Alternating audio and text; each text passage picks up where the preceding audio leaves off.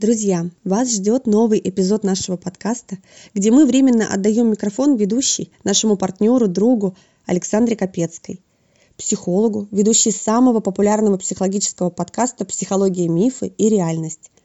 Александра в студию «Постер FM пригласила гостей, чтобы помочь нам в наших поисках на вопросы о добре, культуре, искусстве и творчестве.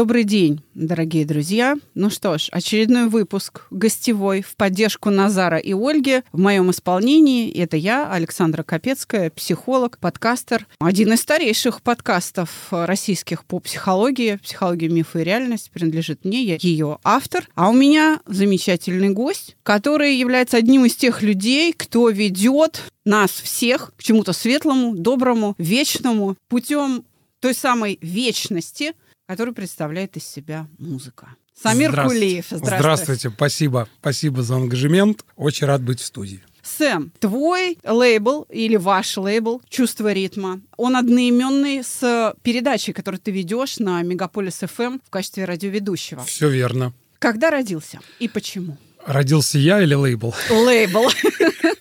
Хорошо. Вообще, сама программа началась в 2007 году на радио «Мегаполис». Это как раз э, одна из тех радиостанций, которая стоит, я бы сказал, особняком от всего того, что творится в общем FM-диапазоне. И как раз она рассказывает, вся радиостанция, и моя программа в частности, о том, что танцевальная музыка, электронная музыка и вообще клубно-танцевальная сцена, как мы это называем, это не пустой звук, а вид искусства, и что за ее созданием стоят талантливые люди, которые основывают свою летопись на деяниях композиторов прошлого. То есть, по сути, это стало своего рода визитной карточкой или кредо моей программы, где я вот таким академическим литературным языком, пропуская через себя всю мировую классическую литературу, которую я благодаря своей маме читал с детства, я, собственно, вот таким образом, таким чувственным образом рассказывал о ритмах, о том, что в ритмах есть при всей, наверное, какой-то роботизированности, если так можно сказать, да, есть все-таки душа. Потому что большое количество электронных музыкантов, которые творят по всему миру, они много спорят и дискутируют на тему того, к чему приведет технический прогресс, к чему приведет э, развитие искусственного интеллекта, когда сейчас мы наблюдаем такие вещи, что искусственный интеллект сам уже диджеет, сам пишет электронную музыку, но все-таки вот этот симбиоз, это соитие человеческого таланта,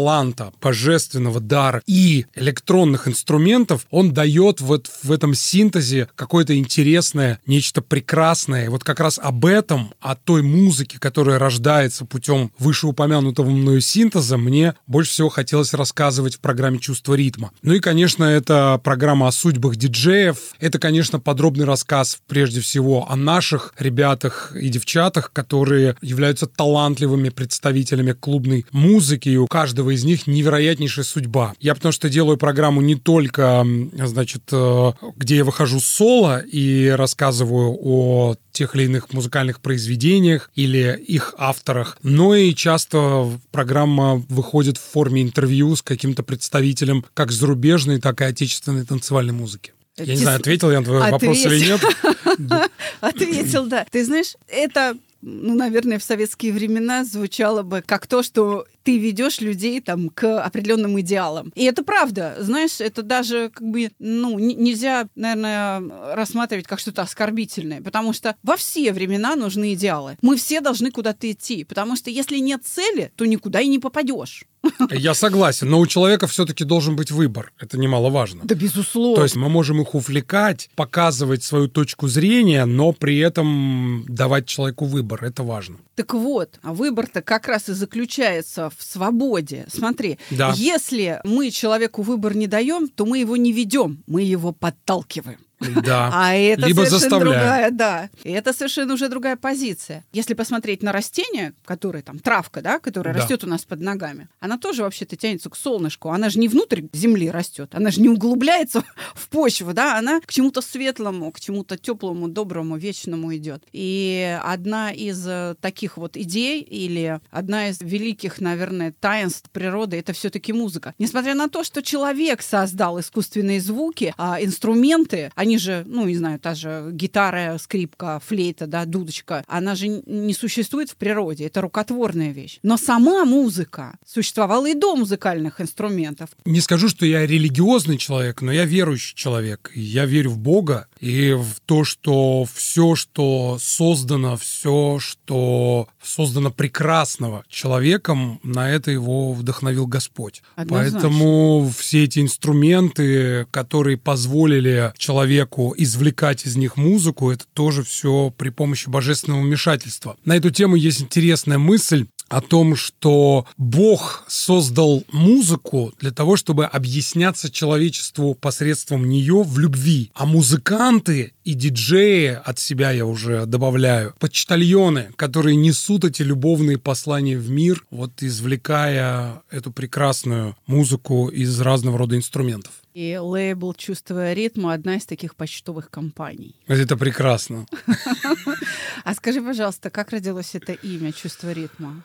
Я, кстати, недавно давал интервью тоже на сей счет, и как-то целая вселенная воспоминаний на меня нахлынула. Я вообще сам по себе человек чувственный. Мне очень нравятся книги, музыка, высокое искусство, спектакли, фильмы. Мне всегда хотелось рассказывать о танцевальной музыке как о виде искусства. Поэтому мне, конечно, когда пришла в голову идея придумать программу, повествующую о великом многообразии мира клубно-танцевальной сцены, конечно, всегда хотелось рассказывать об этом как о чем-то прекрасном, и хотелось придумать какое-то такое емкое, лаконичное название, которое будет э, отражать не только суть программы, но и будет, наверное, адекватно восприниматься всеми теми, кто может стать, так скажем, потенциальными слушателями моей радиопередачи. Поэтому на определенном этапе я вот э, сидел, думал, думал, и на меня снизошло вот это, опять же, я считаю, божественное вмешательство случилось. И название вышло как-то исподволь, само, само собой появилось, чувство ритма. Но оно отражает как раз мою внутреннюю чувственность, лаконичность и любовь к ритмам. Я от э, нескольких поэтов э, Да. слышала, что стихи с ними случаются. Да, абсолютно верно. Так и есть. Да, видимо, и музыка тоже иногда случается, как и название лейбла, да. А как вот случилось твое погружение в электронную музыку? Вообще мое погружение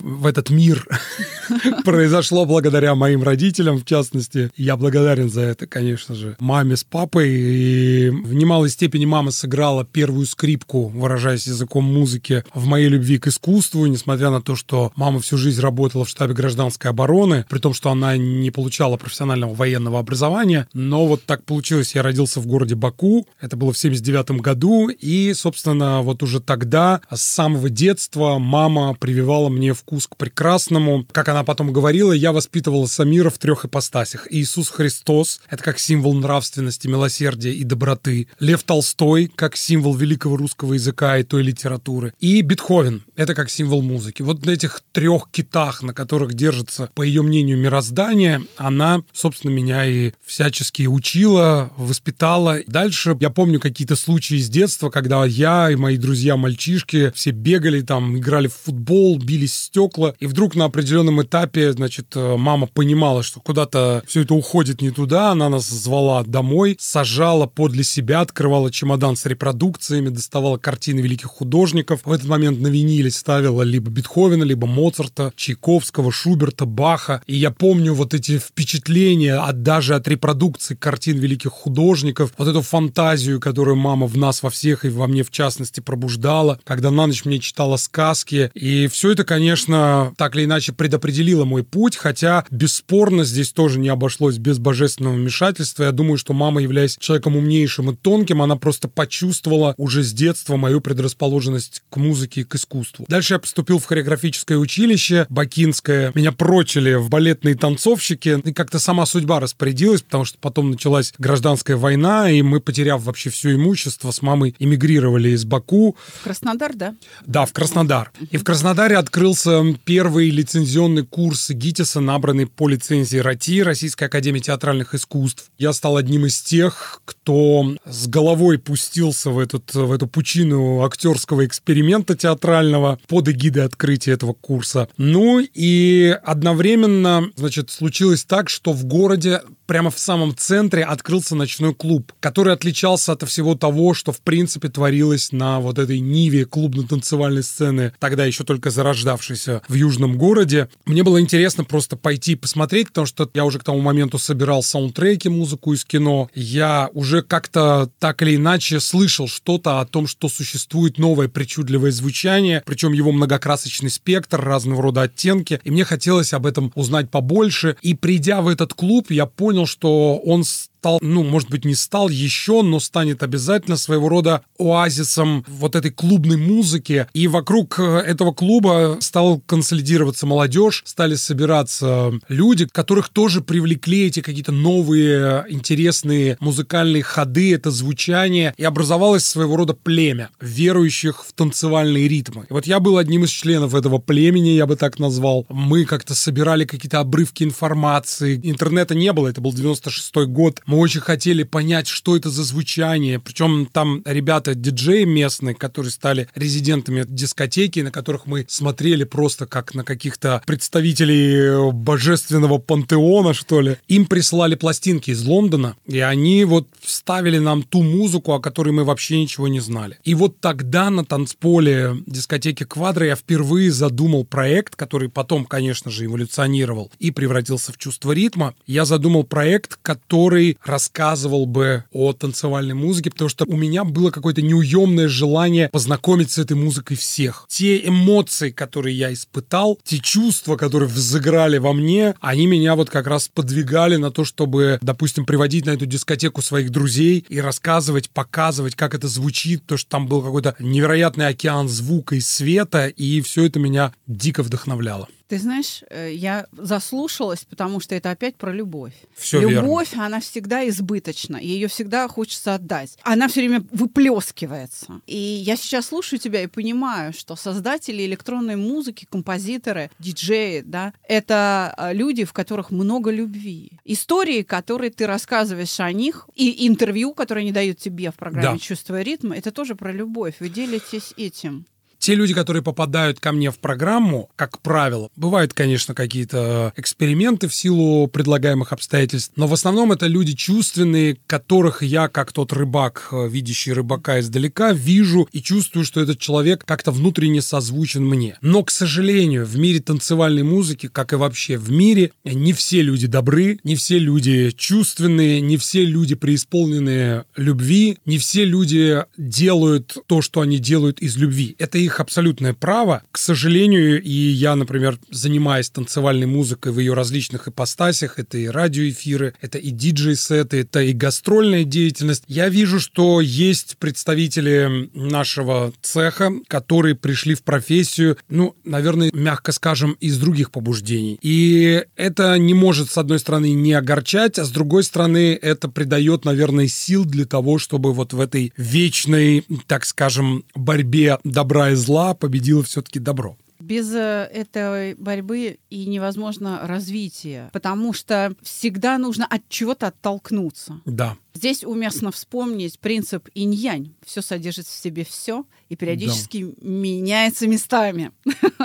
Да. И ты знаешь, я-то все-таки говорю о твоих гостях, о твоей Да. работе, о твоей передаче. И если я правильно понимаю, то в какой-то момент тесновато стало на мегаполисе. И вы вышли в собственный лейбл, да?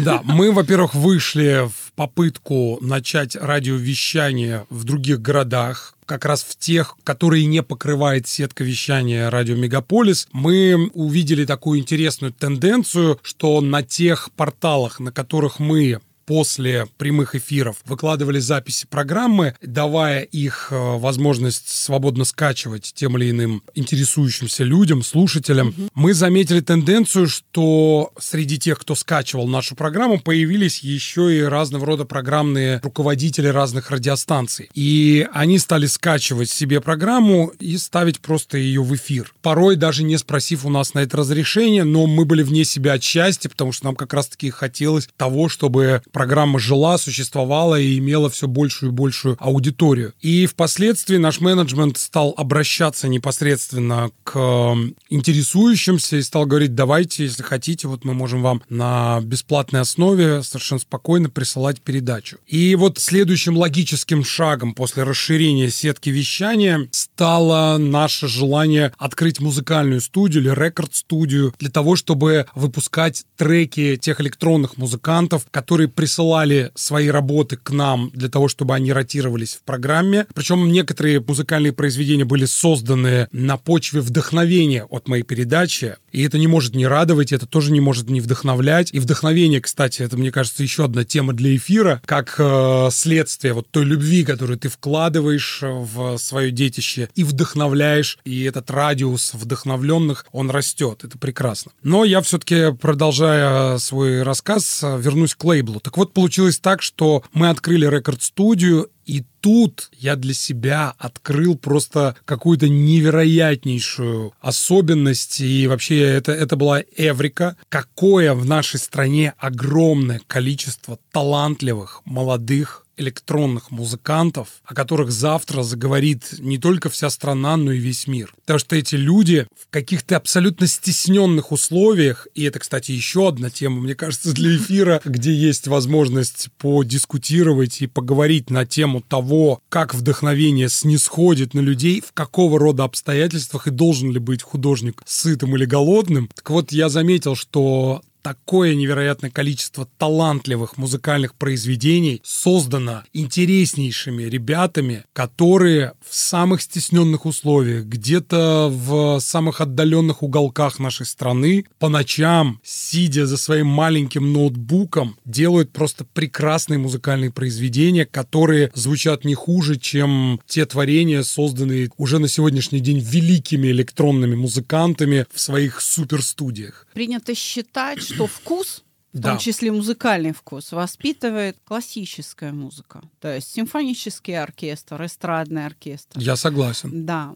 Но, может быть, все не так однозначно. Может быть, и электронная музыка, которую создают такие люди, потому что в ней любовь. Да. И любовь, видимо, к самой жизни, в принципе, к тому, что просто вот планета эта живая, она существует, в ней бьются сердца, множество живых существ, не только человека, да. И, собственно, биение этих сердец в этих ритмах этой электронной музыки отображено, оно там закреплено, оно там слышно, да. Да. Может быть, электронная музыка тоже способна воспитать вкус, музыкальный вкус. Абсолютно тобой согласен. Для меня музыка делится на две ипостаси. Плохая и хорошая. Естественно, понятие плохой музыки и хорошей, оно субъективно по своей сути. А я могу тебе возразить. Хорошо. Хорошая э, вещь или плохая зависит от того, выполняет она свое назначение или нет. Смотри, если нож взять для примера, то нож — это средство для разрезания чего-то. Да. Если нож плохо режет или не режет совсем, это плохой нож.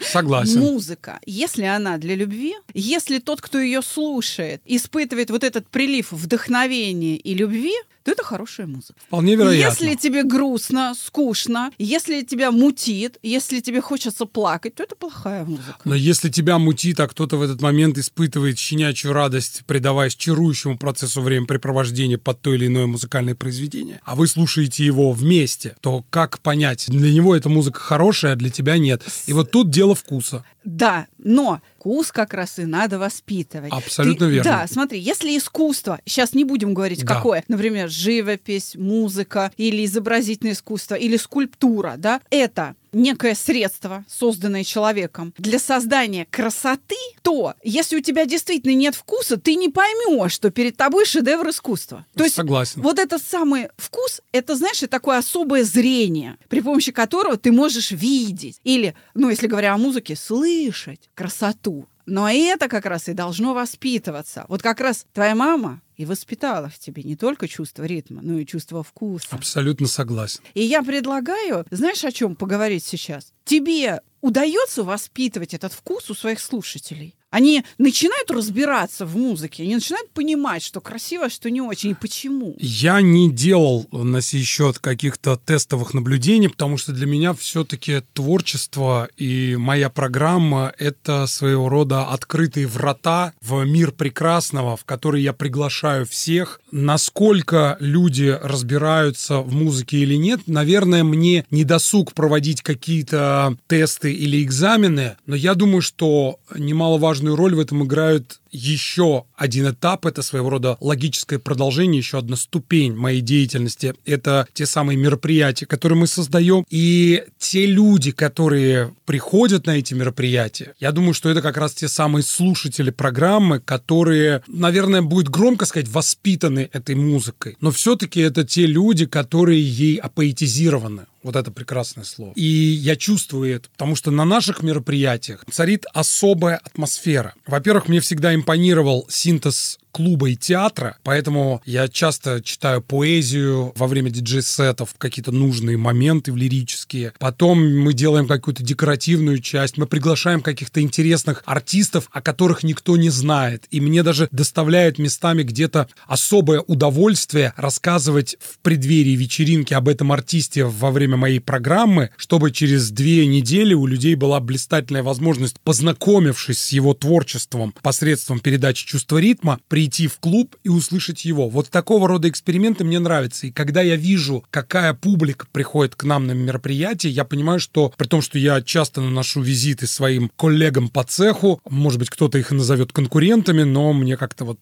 приятнее их таким образом классифицировать. То, что в Москве работает огромное количество талантливейших промоутеров, которые делают свои вечеринки, и я прихожу к ним на мероприятие, но здесь, наверное, не стоит прямо хвалить себя, но я хочу сказать, что наша публика, она особенная. У нее есть вот этот элемент чувственности, который делает их таких непохожих, объединенными одной единственной вещью. Это любовью к музыке под могучими крыльями, которой мы собираемся. Объединенными чувством ритма. Все верно.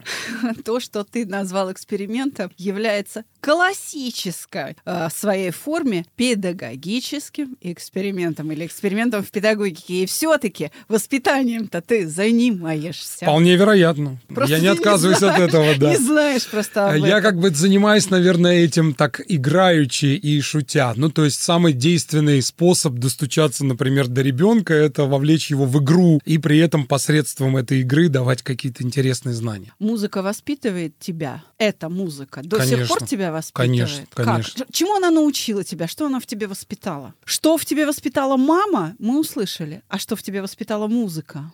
Музыка вообще, неважно, в любых стилях, которые я слушаю, которую я люблю, это своего рода подтверждение тех постулатов, о которых говорила мама. И вот э, когда ты находишь подтверждение этому, вот той чувственности, доброте, нравственности, э, любви к жизни, любви к искусству в музыке, ты понимаешь, что это своего рода, если ты помнишь, был такой мультфильм «101 далматинец», Да. и там собаки общались по беспроволочному телеграфу. Вот это своего рода тот самый беспроволочный телеграф, который объединяет всех нас по всему миру. Когда я понимаю, что человек, например, на далеком каком-нибудь новозеландском островке, сидя у себя в студии, написал какое-то произведение, которое вышибает у меня слезу, когда я его слушаю, я понимаю, что мы объединены им вот этой вот как раз некой золотой нитью божественной. Каждый человек, э, я думаю, что объединен друг с другом, и музыка помогает наладить вот эту связь. Пожалуй, так. Музыка — великая вещь. Мне бы очень, конечно, хотелось, как э, профессиональному психологу, чтобы появилась, наконец, музыкальная психотерапия, потому что то, в какой форме она существует сейчас, это, откровенно говоря, карикатура. Она не дает того результата, на который рассчитывает и клиент, и психолог. И ты знаешь, хочу тебя спросить, а можешь ли ты вот помочь мне знаешь, в чем? Mm-hmm. Давай, раз уж ты любишь эксперименты, это вот да. прямо сейчас в студии родилось, сделать подборку например, электронной музыки, сетов произведений, которые я готова на свою аудиторию, своим выпускникам, у нас их очень много, угу. предложить в качестве такой музыкальной психотерапии, например, для успокоения. Угу. Потому что к психологу приходят успокоиться. Все остальное производное от этого успокоения. Успокоиться, чтобы принять решение, разводиться или нет, прощать или не прощать, да. Успокоиться, чтобы принять решение, там, увольняться, не увольняться, начинать бизнес, не начинать, доверять партнеру, не доверять и так далее. Лечиться, не лечиться, как лечиться. То есть начинаем мы всегда со стабилизации. Готов ли ты на такой эксперимент? Мы возьмем твою подборку, отправим своим выпускникам в нашем телеграм-канале, потом, попозже разместим голосование с вопросом «Помогло?» Попробуешь? Ну, почему нет? Я всегда рад новым каким-то интересным идеям и экспериментам. Почему нет? Во всяком случае, выпускники проекта «Чувство покоя» познакомятся с композиторами, о которых они, наверное, никогда и не слышали. Ты сам творишь музыку да, электронную? Да. Сколько у тебя уже произведений написано? Ты знаешь, не я не считал, но больше 20. Ох, а средняя продолжительность электронной музыки, ну, она обычно как концерт. Средняя продолжительность произведения, учитывая то обстоятельство, что есть разные форматы, за основу мы берем клубный трек. Так. Средняя продолжительность произведения где-то 6-7 минут. Угу. А вот диджейские сеты, которые по часу идут... Они сотканы как раз из, из... разного рода клубных треков, которые являются собой сведенный посредством диджей-микса вот этот самый сет. То есть ты по всем канонам музыкального искусства, как самый настоящий композитор, который стоит на плечах гигантов типа Бетховена, да. пишешь свои электронные музыкальные да. произведения. Да. О чем они? О любви.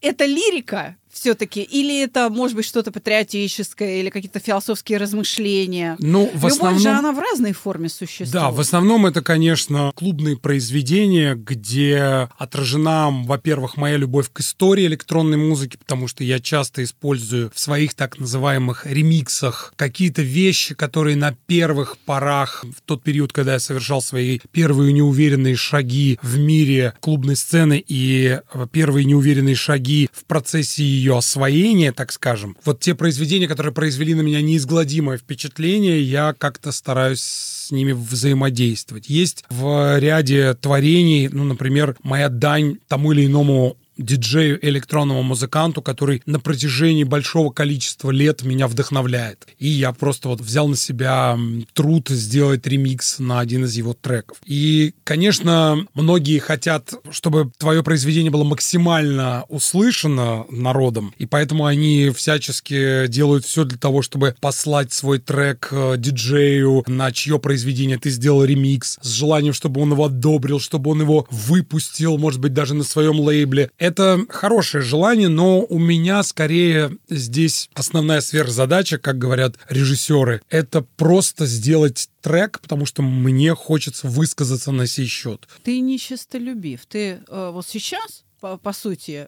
показал нам всем, мы все услышали, все, кто слушает этот выпуск, что ты скромен, а скромность, как известно, украшает там любую добродетель. Вполне вероятно, да. Но при всем при этом новые законы, законы современного мира и шоу-бизнеса, не люблю это слово, но так или иначе, они диктуют несколько иной вектор движения. Но вот я такой, какой я есть. Хотя, по-моему, Антон Павлович Чехов говорил, что мера должна быть во всем, даже в скромности. Пожалуй. Приходится искать золотую середину. Мы сейчас очень много говорили о тому, чему тебя научила мама.